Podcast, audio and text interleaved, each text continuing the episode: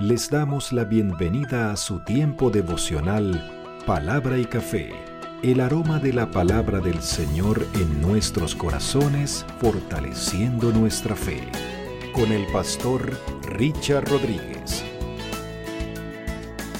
Por R12 Radio, más que radio, una voz que edifica tu vida. Bienvenidos. Para hoy, mis amados, para hoy en palabra y café, dice de la siguiente manera, Señor, tú eres nuestro Padre. Estamos revisando, mis amados, todas las oraciones de la palabra del Señor. Bueno, digo yo todas las oraciones por esa hermosa y útil tablita que ha dejado o que dejaron aquellos editores y biblistas de la versión Reina Valera del 95, edición de estudio. Eso es un regalo extraordinario en aquella época y lo sigue siendo ahora. Eh, dejaron registradas allí lo que pudieran llamarse las oraciones explícitas contenidas en la Biblia. Y hemos ido en esta temporada Clama a mí y yo te responderé. Ese es el título. Hemos ido revisando paso a paso. Yo creo que ya nos acercamos a las 50, a los 50 episodios y devocionales eh, en este tema. Es una bendición del Señor. Libro a libro desde el Antiguo Testamento hacia el Nuevo Testamento, guardando la línea histórica. Y para ello, aprovechemos el tiempo porque hay datos importantes. Ustedes saben, les había dicho, que el reino de Israel, las doce tribus se dividieron en dos países, luego o después que terminara el reinado de Salomón. El país del norte, Israel, diez tribus, capital Samaria. El país del sur, dos tribus, Judá, capital Jerusalén. Claro, con el templo y toda la cosa. Debido a la idolatría y a la pecaminosidad a la que fue inducida Israel, es decir, las diez tribus del norte, muy pronto vino la debacle, la, dispersión o la destrucción de Samaria y la desaparición de las diez tribus del norte de Israel. Eso fue en el 722 a manos de Asiria. 132 años después, aproximadamente, Judá es tomada y llevada cautiva por Nabucodonosor, el imperio babilónico pero retornan 70 años después en tres hermosos retornos y muy significativos a manos de Zorobabel, de Esdras y de Nehemías. Y llega el pueblo y se ubica de nuevo. Estamos hablando de finales del siglo VI antes de Cristo que se da ese retorno.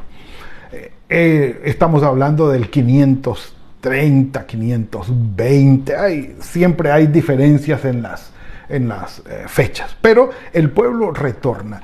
Y después del retorno viene el periodo de reconstrucción.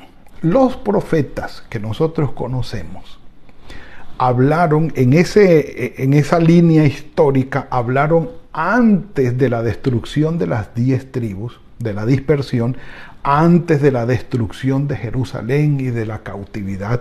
Durante la cautividad de Israel en, en, Babilonia también hablaron algunos profetas y después que ellos retornan y se ubican allí de nuevo y reconstruyen con Esdras y Nehemías, está el profeta Ageo, Zacarías y Malaquías, estos tres profetas que hablan al pueblo durante el tiempo de la reconstrucción.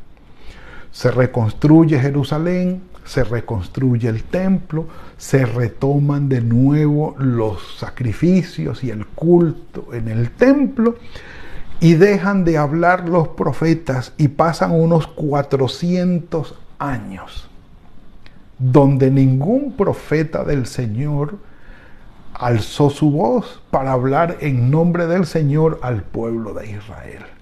Y después de esos 400 años, se levanta un profeta en el desierto, en Judea, que dice, he aquí el Cordero de Dios que quita el pecado del mundo. Ha llegado entonces en la línea histórica nuestro Señor Jesucristo. Un café por eso, un café por eso. Mm. Maravilloso, maravilloso. Espero haberlos ubicado en la línea histórica porque ya llegamos al Nuevo Testamento. Ya dejamos el Antiguo Testamento atrás y llegamos con nuestro Señor Jesucristo. Mateo, Mateo, eh, registra, por supuesto, una de las genealogías más completas, la otra la tiene Lucas. El Señor habla, ah, Mateo habla de Juan eh, el Bautista como el predicador que, digamos, preparó el camino del Señor, bautiza a nuestro Señor. El Señor es eh, tentado en el desierto. Comienza el sermón del monte lo que es Mateo capítulo 5, 6 y 7, el sermón del monte, y dentro de ese sermón de la montaña aparece esta gran oración, modelo que nos dejó nuestro Señor Jesucristo. En el capítulo 6 de Mateo, si no se han ubicado, los invito para que estén allí. Mientras tanto, saboreamos otro sorbo de café y en serio que sí, está bueno. Y ubicados allí en Mateo capítulo 6, el Señor trata en ese capítulo acerca de la limosna, del dar que debe hacerse en secreto, sin hacer alarde y sin buscar la propia gloria. Pero también habla de la oración y nos habla precisamente acerca de instrucciones acerca de la oración, que nosotros las podemos leer allí porque todavía no hemos llegado a la oración como tal. Da las instrucciones él y aparte de las instrucciones deja entonces el modelo de oración, el Padre nuestro. Datos, datos. Cuando se habla del Padre, del Abba, o del Abi, Padre mío o Padre nuestro, eh, se habla de un modelo de oración con base en el Antiguo Testamento. Pero es nuestro Señor Jesucristo quien va a introducir y a usar con más frecuencia y más significado la palabra Abba, la palabra Padre. Padre, porque siendo el Hijo de Dios, va a mostrar ahora al Padre Celestial como alguien mucho más cercano, mucho más presente, al lado y alrededor de su creación, de sus hijos, de aquel pueblo por el cual está preocupado y tan preocupado que muestra su amor inconmensurable para con él es una figura antropomórfica que nos va a decir, Dios el Creador, el Dios Todopoderoso, para nosotros es un Padre. Claro, no es la primera vez que lo va a usar. En el Antiguo Testamento ya se ha usado este término para referirse a Dios, pero el Señor Jesucristo lo va a usar, como les dije, con más frecuencia y con un significado mucho más profundo, para hablar de un Dios cercano para con nosotros. Ahora, la oración, la oración tiene una introducción y, dice esta oración es un modelo de las oraciones del Antiguo Testamento, consta con una invocación al inicio, Padre nuestro que estás en los cielos. Es un Padre que se preocupa por nosotros, pero Él está en los cielos. Es cercano, pero es diferente. Es inherente, pero es trascendente sí está con nosotros, es nuestro Padre, pero el hecho de que sea, de que esté en los cielos, significa que no es igual a nosotros, no es nuestro par, no está a nuestro nivel. No, está a otro nivel muy diferente. ¿Lo podemos invocar? Sí. ¿Lo podemos llamar? Sí. ¿Está preocupado por nosotros? ¿Nos ama? Sí Ah, entonces lo puedo tratar como igual a mí. No, pues no es igual. No es lo mismo.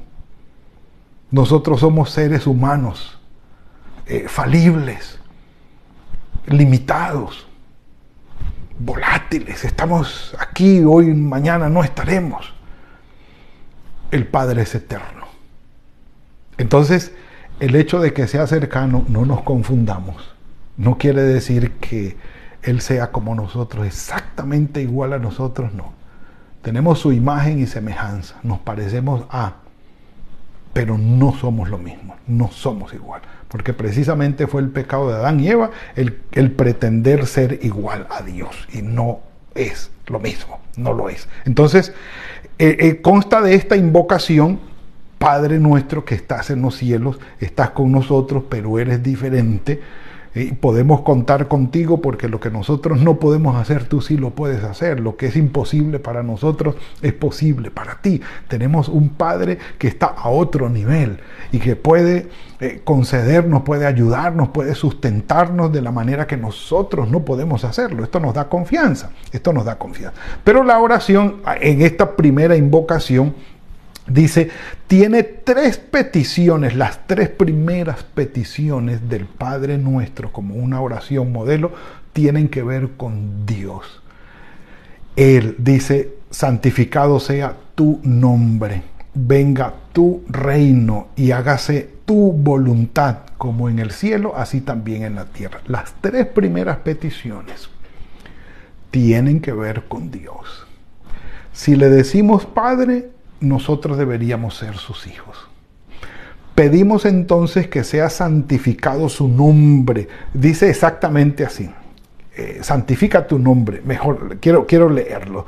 Dice, se pide que Dios mismo manifieste su santidad y poder entre los hombres de manera que todos lo reconozcan como Dios. Y cuando hablamos del nombre, no hablamos del rótulo, es decir, de, de, el, Richard, el Miguel, el Fernando, el, María, el, eh, Avelina. No, no, no. No estamos hablando del rótulo, estamos hablando de su esencia y de su persona como tal. Que le reconozcamos como santo, santo, santo, totalmente diferente a nosotros que somos pecadores, pecadores, pecadores. Y lo hemos dicho, un café por eso. Mm. Mm. Entonces, son tres peticiones. Santificado sea tu nombre, venga tu reino, es decir, que tu voluntad, tu dominio, tu manera de vivir que tú quieres que nosotros la, la, adoptemos y que vivamos así, que ese reino, tus normas, las normas del reino tuya sean establecidas aquí. Por ejemplo, en el Sermón del Monte están las directrices, las normas o, los lineamientos que definen el reino del Señor. No es un reino de aquí, no. Eh, eh, ¿Y por qué? Pues, sencillo. Él dice, ama a tus enemigos. Esos son lineamientos del reino de los cielos. Ama a tus enemigos, ora por ellos, bendícelos. Y si están en líos, ayúdalos el reino del mundo que dice a tu enemigo, básico, destruyelo. Punto. Entonces, cuando dice venga tu reino, es decir, establece entre nosotros los lineamientos de vida que tú tienes para nosotros. Y que a través de tu Espíritu Santo nosotros podamos vivirlos. Entre otros lineamientos eh, mencionados allí, solamente fue, perdón, un, un ejemplo que la voluntad tuya, así como se hace en el cielo, se haga aquí. El gran problema es que el Señor cuenta con esa libertad de conciencia, libertad de elección, de eh, ante ti he puesto el bien y el mal, escoge qué vas a hacer. Escoge qué vas a hacer. Y algunos en unas sabias y profundas eh, disertaciones y, e investigaciones teológicas eh, se han puesto a averiguar si los ángeles tienen también derecho a escoger. Y sencillamente dijeron, bueno, si escogieron seguir a Satanás y fueron deportados del cielo o destituidos del cielo, definitivamente tenían libertad de voluntad y de escogencia. Entonces, porque escogieron ir con el enemigo. Pero bueno, son temas más profundos y temas de otro punto, pero Así como tú ordenas y es hecho en el cielo, que tú ordenes y sea hecho aquí en la tierra. Y estamos nosotros listos para hacer que eso sea realidad. Señor, ¿conocemos tu voluntad? Sí. ¿Queremos hacerla? Bueno, pues sí queremos hacerla, pero de querer al hecho, como que ha habido mucho trecho, Señor, perdónanos. Perdónanos porque nosotros somos responsables ante ti de conocer tu voluntad y de no hacerla. Y bendito sea tu nombre cuando hemos conocido tu voluntad y la hemos hecho. Bendito sea tu nombre. Eso es algo muy grato, en verdad. Mm. Pero para ir un poco más fluido, mis amados, terminan allí las tres primeras peticiones que tienen que ver con Dios y vienen las peticiones que tienen que ver con nosotros, que son cuatro. ¿Por qué? Porque la oración son una invocación y siete peticiones. Para ir guardando el número siete. Bueno, que ese es otro, otro tema por allí. Pero tres peticiones y, fenómeno que tiene que ver con tres. ¿sí? Tres peticiones que tienen que ver con Dios. ¿sí? Y las otras cuatro que tienen que ver con nosotros. Provisión, el pan de cada día, dánoslo hoy. No del mes, no de 10 años, ni para 30 años. Oh Señor, que tengamos asegurada toda la vida. No, el pan nuestro de cada día, dánoslo hoy. Que podamos confiar en ti, que tu provisión llegará para nosotros día a día. Y si tenemos la provisión de un mes completo allí guardada, de todas maneras será consumible una porción por día. No podemos más. No podemos más que comer tres veces al día, cuatro tal vez, algunos que hacen unas comidas especiales y comen seis veces al día, siete veces al día. Pero no podemos ir más allá de lo que podemos consumir en un día, en nuestro cuerpo. Así que confiar en el Señor cada día porque venga su provisión, el perdón, para decirlo de manera resumida, el perdón está sometido a o depende de lo que nosotros perdonemos en los que nos ofenden. Y es algo que va a trascender esta oración. Esta oración.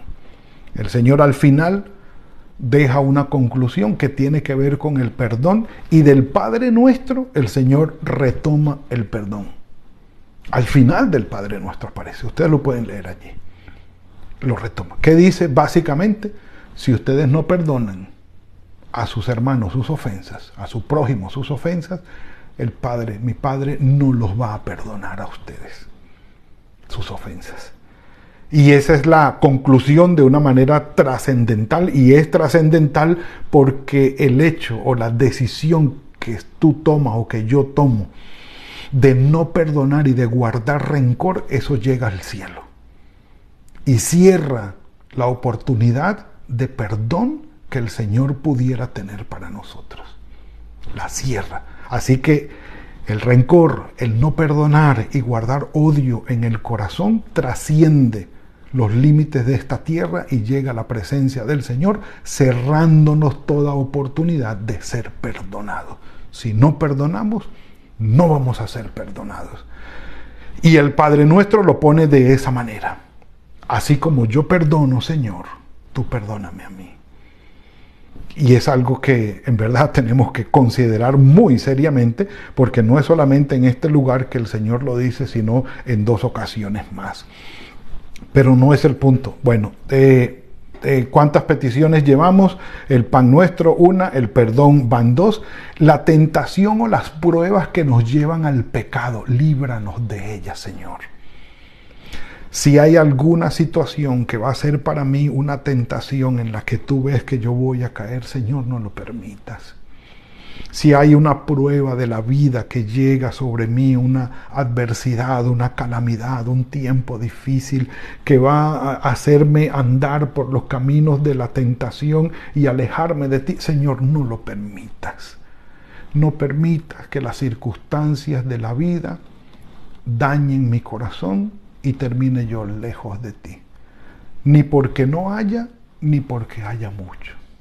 Y dijo sabiamente el escritor sagrado, manténme del pan necesario. Pero que la adversidad y la calamidad no sea tan fuerte, que me vayan a alejar de ti y que la abundancia, la bonanza y el bienestar no sean tan abrumadores que me vayan a alejar de ti.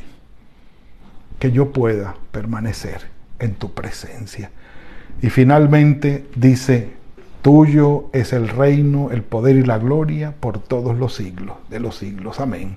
Doxología que ha sido tomada del primer libro de Crónicas, capítulo 29, versículos 10 al 13. Mis amados, una invocación, tres peticiones desde el cielo del Padre nuestro, cuatro peticiones para nosotros. Cuentan la historia que en la época de la segregación racial aquí en los Estados Unidos, un personaje, un negro, una, persona de, de color de piel negra, llegó y tocó en casa de un cristiano evangélico y le pidió comida.